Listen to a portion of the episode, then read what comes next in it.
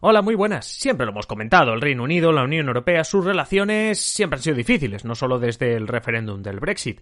A los dos años de haber entrado en la Comunidad Económica Europea, celebraban el primer referéndum del Brexit y poco después de haberse quedado dentro de la Comunidad Económica Europea, en una reunión de líderes con toda Europa, Margaret Thatcher, la primera ministra en ese momento del Reino Unido, suelta esto. We are not asking for a penny piece of community money for Britain. What we are asking is for a very large amount of our own money back. Hoy, en Simple Política, el día que Margaret Thatcher le dijo a Europa que le devolviesen el dinero. Comenzamos.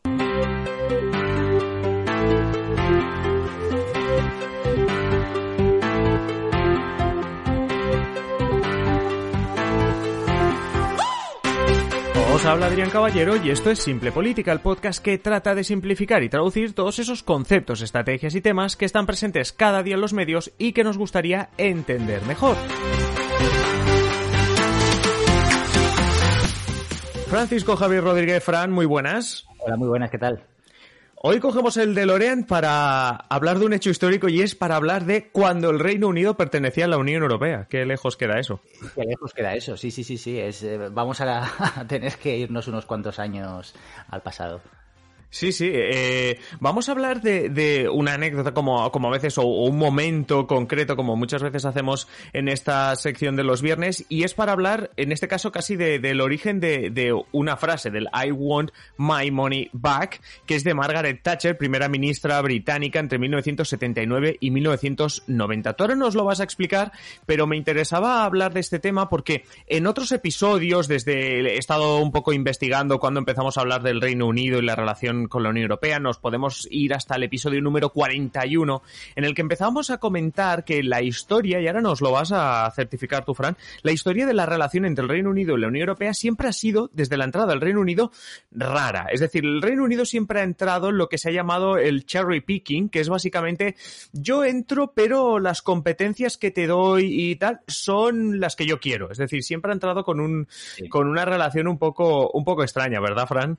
Sí, eh, pero además, ya no solo durante la época en la que Reino Unido ha formado parte de, del Club Europeo, de la Comunidad Económica Europea y Unión Europea después, sino que esta tensa, irregular, complicada, difícil, ¿no? Relación entre lo que es el Reino Unido y el resto de Europa, pues digamos que es una constante histórica, ¿no? Desde, desde la Edad Media que los británicos actualmente pues sean aliados de, de, franceses, españoles o incluso de alemanes, pues es cosa relativamente reciente. Y si, si lo, se lo explicásemos a algún político o ciudadano del pasado, pues, pues haría cruces, ¿no? Acostumbrado como estaba, pues a guerras y enfrentamientos continuos y alianzas también entre ellos continuas y alianzas y desalianzas, ¿no? Si se podría decir la palabra, a lo largo de, de siglos, ¿no?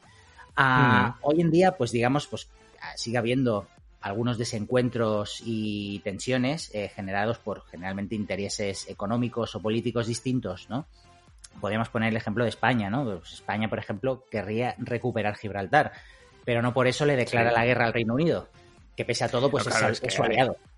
Claro, no, si al, al, final es que hay tantos intereses cruzados eh, que, que, que, no, que no tenemos en mente, que no nos vienen en mente, que claro que una, que incluso, incluso una declaración pública, ese típico Gibraltar español, incluso dicho por alguna, por, por, ejemplo, el presidente del gobierno, ya no declara la guerra. Decir eso en público sería ya muy perjudicial. Claro, claro, al final eh, pues el enfrentamiento pasaría a otros niveles, no, no, no, hmm. no se sacaría los tanques, ¿no? No se pondría los tanques encima de la mesa. Esto en el pasado, pues digamos que pues era ligeramente diferente, ¿no? Y los enfrentamientos y tratados de paz entre potencias, pues era una cosa frecuentes, eh, sobre todo antes del siglo XIX, en el caso anglo-español, ¿no? De la relación entre estos dos países. Uh -huh. Hoy en día, pues digamos que, pues que sigue habiendo competencia económica entre estados, pero no por ello, pues, pues se declara una guerra abierta, pues como siglos atrás. Correcto. O décadas atrás. Sí, sí. Sí, sí, no, no, exacto, sí, sí, pero al final eh, sí que hay estos, estos, uh, estos conflictos, como tú dices, y hoy queríamos hablar precisamente de uno bastante, bastante importante, cuando, cuando la Unión Europea no era ni Unión Europea, era Comunidad Económica Europea, y se estaba debatiendo, bueno, pues un poquito cuánta pasta tenía que poner eh, el Reino Unido. Claro, eh, a ver, hay que decir que pues, siempre los británicos pues, han sido muy celosos de, su independencia y de su capacidad De, acción, ¿no? Eh, un poco unilateral o libre, ¿no? Por, por todo el mundo. Y es que pues, quizás este espíritu del imperio, ¿no? Pues todavía sigue muy presente en, la, en el inconsciente británico, ¿no? Y no, que si no, que, la gente se mire en Netflix The Crown y, ese, y entenderá mejor esto de la Commonwealth, ¿no? De cuando el Reino Unido, vamos, tenía presencia en todo el mundo, literalmente. la reina eh, de Inglaterra es jefa de Estado de varios países. Correcto. Sí, sí, es una ah. curiosidad, pero por ejemplo en Australia, la, jefa del Estado australiano es la, es la reina de Inglaterra. Si no me equivoco, canadiense también. Canadiense también, sí, sí, sí, sí, sí, de muchos estados, como dices. Pues bueno, pues todo, toda esta complicada relación entre el Reino Unido y sus socios europeos, pues se, puede, se ha podido constatar a lo largo de los últimos años. ¿no? El Reino Unido ya tardó en entrar a la Comunidad Económica Europea. De hecho, lo acabaron haciendo en 1973. Pero es que tan solo dos años más tarde organizaron un referéndum para decidir si seguían o no en el Club Europeo. Sí, sí, un referéndum que ya comentamos en su momento, que para, para los más jóvenes, por decirlo así, el referéndum del Brexit de 2016 no era la primera vez que el Reino Unido preguntaba a sus ciudadanos si nos vamos o nos quedamos. Claro, claro. Fue un intento de Brexit, en aquel intento, en aquella vez, eh, ocasión fallido, ¿no? Auspiciado en aquel caso, eso sí, por los laboristas, ¿no? Que presionados por los sindicatos que temían que la entrada en el club europeo y la crisis del petróleo que se estaba cerniendo sobre el continente, pues perjudicara a los trabajadores británicos, ¿no? Y a los laboristas, pues no les quedó otra que convocar la consulta que habían prometido antes de ganar las elecciones a los Tories o conservadores el año anterior, en el 74, ¿no? Entonces, pues al laborista Harold Wilson, pues le tocó el, fregado de, de, convocar el referéndum que acabó dando como resultado, pues el ansiado Remain, ¿no? El, seguir en Europa, que es el sueño de los opositores actuales, ¿no? Al Brexit, al Brexit de, 2016, ¿no? Claro, al final, en ese momento, en 1975, hacen un referéndum que también te digo, llamó la atención en Europa. dices, chico, hace dos años que has entrado y ya te estás, ya te estás queriendo ir.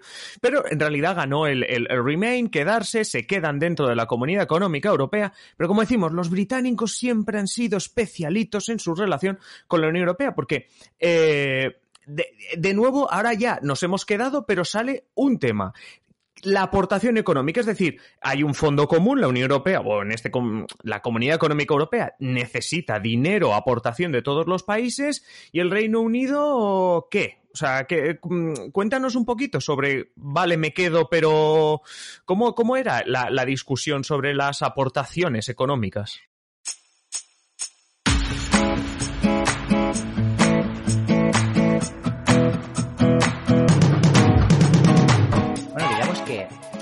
Que esto de las aportaciones económicas a, la bolsa, al fondo común, al presupuesto comunitario, ha sido algo que ha tenido mosca a los británicos desde el minuto uno de su entrada en, el club, ¿no? No obstante, y volviendo un poco a la frase que inspira este episodio, el quiero que me devuelva mi dinero de, Margaret Thatcher, eh, que pronunció la cumbre de Dublín de 1980, hay que decir que pese a esta bravuconada de la Dama de Hierro, pues ella era partidaria de la presencia del Reino Unido en la comunidad europea, o al menos es lo que apoyó en la campaña de las elecciones que la uparon al poder en 1979, seis meses antes de la cumbre donde pronunció su famosa frase, ¿no? Entonces, me, preguntas, ¿por qué dijo aquello? ¿no? Os preguntaréis. Entonces, porque si estaba a favor del, club, ¿por qué dijo que me devuelvan mi dinero? ¿no? Porque era una de las Porque al final tú entras en el club sabiendo que si estás en ese club, todos tienen que aportar algo. Eso es, ¿no? A priori, el argumento de los británicos, de Thatcher, era que su reducido sector agrícola no se beneficiaba de la política agraria común, ¿no? Que era donde más dinero se destinaba en ayudas. casi se sigue destinando, ¿no? Y por ello los británicos pedían una reducción de su cuota al presupuesto europeo. Precisamente mm. la cumbre de Dublín de 1980, donde se pronunció esta famosa frase, abordó principalmente el tema espinoso de la contribución británica al presupuesto comunitario. En aquella cumbre, digamos que estuvo a punto de naufragar, pero como siempre suele pasar, en el último minuto se decidió chutar el balón hacia adelante para salvar el abismo. Esto también os sonará.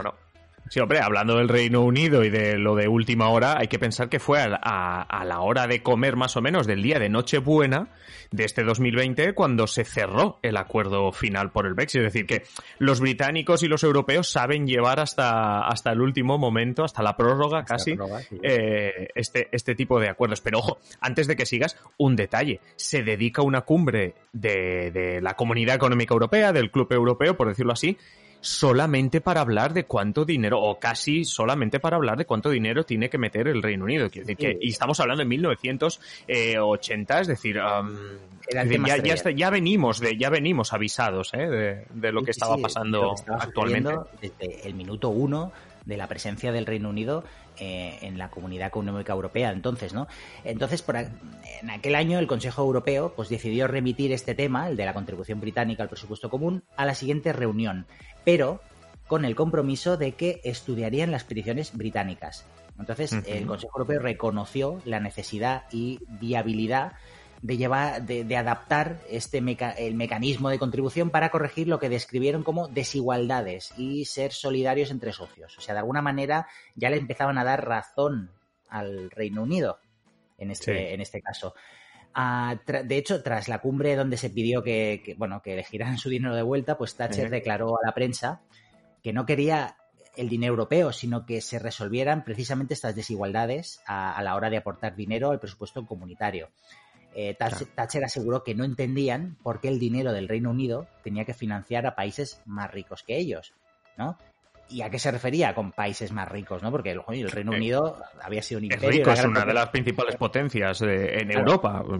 Pues se refería a la renta per cápita, que es un indicador que sirve para medir las condiciones económicas y sociales de un país y que viene a ser la relación entre el Producto Interior Bruto y la población del país. Es decir, que se divide el PIB, el PIB, entre el número de habitantes. ¿vale? Correcto. Pues en esta división, eh, pese a que el Reino Unido, pues como hemos dicho, no dejaba de ser una potencia, pues digamos que no salía tan beneficiado como otros socios europeos. Según informaciones de la época, el Reino Unido ocupaba el séptimo lugar, solo por encima de otra gran economía europea como era la italiana. Claro, hay que recordar también que en ese momento estamos hablando de una comunidad económica europea que con la incorporación del Reino Unido, los tres primeros países eran de nueve países. Luego con la incorporación de Grecia, España y Portugal pasa a ser de doce, pero hay que decir que en ese momento, actualmente somos 27 en la Unión Europea, pero en ese momento en el que estás hablando, Fran, eran nueve, por tanto, y eran nueve grandes eh, potencias. Entonces, claro, la, la liga en la que estaban jugando no, no es como la de ahora a nivel económico. Claro, claro, claro. Al final, al final era normal también lo que estaba comentando aquí Margaret Thatcher, decir, vale, pues eh, lo que tú estás diciendo, no es que quiera dinero de la Unión Europea, de Europa, quiero dejar de pagar yo menos y sobre todo quiero pagar menos eh, que otros países que son más ricos que yo. Y la pregunta de, mm, que te voy a hacer es, ¿lo consiguieron? Eh, sí, lo acabaron consiguiendo, solo que cuatro años más tarde, en 1984 con paciencia. con paciencia, bueno, poco a poco consiguieron lo, que querían, ¿no? Estamos hablando del famoso, esto sonará a muchos, el cheque británico, ¿no? Que es como se conocía al descuento en la contribución del Reino Unido al presupuesto comunitario. Correcto. Ah, como las ayudas europeas eh, tradicionalmente, como hemos dicho, han estado muy vinculadas al ámbito agrario, eh, que como hemos dicho, pues en el Reino Unido no era un era menor, ¿no? De que al de resto de, otros países. Y esto sumado al hecho de que la renta per cápita pues no era de las más altas de la Unión, pues los británicos consiguieron un suculento descuento en su contribución. Un, un reembolso al final en toda regla, ¿no? Es decir, que Dinero que llega, pero que te vuelve. Claro, es decir, bueno, con el argumento que el país, como no tiene casi producción agrícola, pues no se beneficia de la política agraria común y de sus fondos, ¿no? Pues este era el principal argumento que esgrimían los británicos, pues para corregir, ¿no? Estas desigualdades al final, para entenderlo también, el cálculo, entre comillas, eh, eh, sería ese, el hecho de decirte, oye, em, vale, em, tienes razón, no te estás beneficiando de la política agraria común, por tanto, deja de pagarme o te devuelvo la parte que en principio tú vas a usar para compensar a tus agricultores, que luego el gobierno británico podía hacer lo que quisiese con eso, pero realmente la idea era que compensase lo que la, lo que la comunidad europea no le estaba, no le estaba dando más o menos es eso, ¿no? Claro, servicios que al final, pues no, no, como no tenía casi sector agrario, era muy, muy menor, pues claro, no, podía dedicar, no, le salía cuenta, digamos, ¿no? O sea, es como si un país es como si eh, pongamos el ejemplo del carbón, ¿no? Y están dando ayudas eh, al carbón, imaginemos, ¿eh? Y en un país donde no hay minas. Este país, oiga, yo no tengo minas, yo para, qué quiero esta ayuda, ¿no? ¿Para qué tengo que poner dinero para que me dé una ayuda que no, que no necesito, ¿no? Claro. Un poco va en esta línea. Sí, sí, sí. Y, y, ya por detalle, ya vemos que la One Man Money Back le funcionó con los años, pero le funcionó a Margaret Thatcher. Pero exactamente, ¿cómo se calculaba este descuento? Para, es decir, para no ser injustos, ¿Cómo se calculaba esto? Pues mira, cada año eh, podía variar el porcentaje, pero básicamente eh, se calculaba como dos terceras partes del déficit fiscal del Reino Unido con la Unión Europea. Vamos, o sea, dos terceras partes de lo que aporta además el Reino Unido a la caja común de la Unión. ¿Vale? Vale, sí. Había, había, cursos, ¿no? Años en que el porcentaje de rebaja pues era del 30%, aunque en algunos ejercicios ascendió al 60% de descuento, como en 1991 y en 2001. Ahora, eso quiere decir que de todo el dinero de más que está dando el Reino Unido respecto a lo que recibe, lo que tú estás comentando, el 30-60% volvía a casa, como el turrón el, por Navidad. Almendro. Este, este dinero procedía principalmente pues, de las economías pues, que se beneficiaban más de las ayudas agrarias, pues como Italia, Francia o España, ¿no? Claro, hay que recordar que en ese momento cuando consiguieron, España ya estaba, ¿eh? lo digo porque has dicho España, que la gente sepa que, que ya habíamos entrado. Cuando Margaret Thatcher consiguió su money back, nosotros ya estábamos ahí dentro. Sí, al final eh, por aquel entonces también el, porcentaje que se dedicaba a la política agraria común era muy superior al que se dedicó, pues, se dedica ahora o se dedicó, pues, en 2016 cuando el Reino Unido, pues, celebró el referéndum, ¿no? Ah, hay que decir, eso sí, que el Parlamento Europeo eh, con los años mostró pues su disconformidad ¿no? pues, con esta medida, puesto que las ayudas agrarias, pues como hemos dicho, más actuales de, últimamente, en los últimos años, pues eran inferiores a las de los años 80. Podríamos decir también que los británicos pues se han ido beneficiando hasta hace dos días, hasta, hace muy poco, pues de un descuento en su contribución, eh, el budget, como dicen ellos, calculado y pensado en base a una situación que había cambiado hace años. Claro. Claro, sí, sí, es que el, cheque, el, déficit este, el cheque, lo habíamos comentado en otros episodios porque era algo que también se estaba poniendo sobre la mesa en, en las negociaciones del Brexit. Claro, claro, claro. Porque piensa que se calcula que entre el 1984 y 2014 el Reino Unido se ahorró 109.000 millones de su contribución al presupuesto europeo. Y luego decían que, bueno, y Nigel Farage, eh, uno de sus principales argumentos para, para salir o, que ganase el Brexit era precisamente que, bueno, que el Reino Unido estaba aportando demasiado dinero. Sí, sí, bueno, y al día siguiente del Brexit, en una entrevista, eh, reconoció que, no, que él no había dicho eso nunca, ¿no? no, que, bueno, que a lo mejor ese dinero que se iba a la sanidad británica, bueno, parece que no. Va a ser que no. Va a ser que no, Santo. Bueno, aunque eso sí hay que decirlo, la Unión Europea, digamos que de alguna manera se está cobrando parte de ese descuento de más de tres décadas a la contribución británica, a la, de la contribución británica a la caja común, ¿no? Mediante la, negociación del Brexit, ¿no? Y es que el Reino Unido eh, tiene que pagar más de 30.000 millones de euros a la Unión Europea tras la formalización pues, del divorcio, ¿no? Una cantidad eh, inferior a la que tendría que haber pagado en caso de haber salido directamente en 2016 del club, pues ya que en estos cuatro años pues ha ido saldando una parte eh, importante pues mediante sus contribuciones habituales, ¿no? Ah, el gobierno de Boris Johnson, el premier británico, pues pretende pagar una parte de este dinero el año que viene, aunque con el escenario económico actual y el ascenso desmedido de la deuda británica, que ya supera ya su Producto Interior Bruto, prevén que haya pagos hasta el año 2060. 2060, que es que la realidad puede cambiar. Es que el 2060, a ver, mm, a lo mejor esto me lo como, ¿eh? pero es que a lo mejor el 2060, vete tú a saber lo que es la Unión Europea o vete tú a saber si el Reino Unido está otra vez en la Unión Europea. Porque, claro, ¿Por qué no? A mí todo esto me recuerda un poco a las deudas de guerra, ¿no? De la Primera y la Segunda Guerra Mundial, ¿no? Que se pagaron durante años, ¿no? sin saber, pues, qué coyuntura política habría años después, ¿no? bueno, y alguna vez que hemos hablado del plan Marshall, que el plan Marshall en principio había que devolverlo y, al final, pues yo que sé, con, con los años dijeron, bueno, pues había cosas como abiertas, deudas abiertas, que Estados Unidos dijo, vale, déjalo. Sí, sí, sí, sí, sí, sí, sí. Bueno, y yo quería acabar, ya que hoy hemos hablado de, frases de, Thatcher, ¿no? De esta frase de sí, Bonnie Back. Es importante recordar que en 1988, cuatro años después del cheque británico, eh, Thatcher pronunció otro discurso famoso, en este caso en la ciudad belga de Brujas, en el que criticó con fuerza la construcción federal europea y la voluntad de crear una moneda única, el euro, ¿no? Que entró en circulación en enero de 2001 y de la que nunca ha participado el Reino Unido. 2002 en enero de 2002. 2002 en enero de 2002, que ya, ya nos volvemos, ya nos estamos haciendo mayores y pensamos, pero sí, eh, se creó, o sea, la idea fue en el 99, pero entró en enero de 2002. Acuérdate esos tres meses en los que íbamos con las pesetas, con los euros, que íbamos eh, trampeando entre una cosa, entre una cosa y la otra. ¿Cuál fue tu primera experiencia con los euros? El euro es ya nuestra moneda. Beneficiar. Y exporto zapatos a Alemania. Yo frutas a Portugal.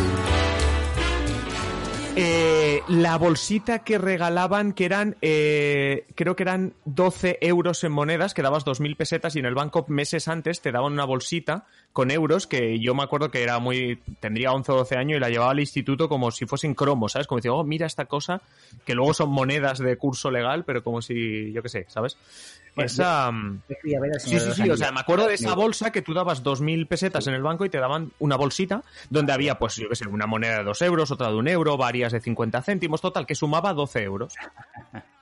Qué bueno, bueno yo, fui al cine a ver El Señor de los Anillos y bueno, recuerdo con los amigos contando, a ver, ¿esto cuánto es? ¿no? Es un poco... Claro, exacto. Yo el 1 de enero recuerdo que aún siendo festivo, el 1 de enero, eh, ir al banco no sé, con mi padre, yo claro, no tenía dinero, era pequeño, pero eh, a cambiar, el 2 de enero también, a cambiar eso, a cambiar eh, pesetas por, por euros, pero bueno, eh, pero bueno, es verdad, el Reino Unido nunca ha entrado en el euro, sí que es verdad que siempre ha pensado que la libra iba a estar más fuerte y eso sí que es verdad, hay que darle la razón, en los mercados la libra siempre ha estado más fuerte que, que el euro, pero bueno, con subidas y bajadas como siempre en la bolsa, pero más o menos en eso, en eso sí que tenía razón, pero mm, está muy bien que comentes este discurso del 88 como diciendo, Tío, has dicho I want my money back, lo consigues. Eh, ¿Cuatro años puede conseguirlo? Hostia, es que tampoco me gusta el tema de la Constitución Europea. Es, es un reflejo, el episodio que hemos hecho hoy, de que el Reino Unido y la Unión Europea, la relación nunca ha sido súper tranquila. Es decir, no ha sido una cuestión de que es que ahora las fuerzas, la extrema derecha, el ultranacionalismo, el UKIP ha hecho lo del Brexit. No, no, a ver, la relación entre el Reino Unido y la Unión Europea Exacto. Eh, pues Francisco Javier Rodríguez, Fran, nos escuchamos la clave, nos escuchamos el viernes que viene. Muchísimas gracias. Nos escuchamos, gracias.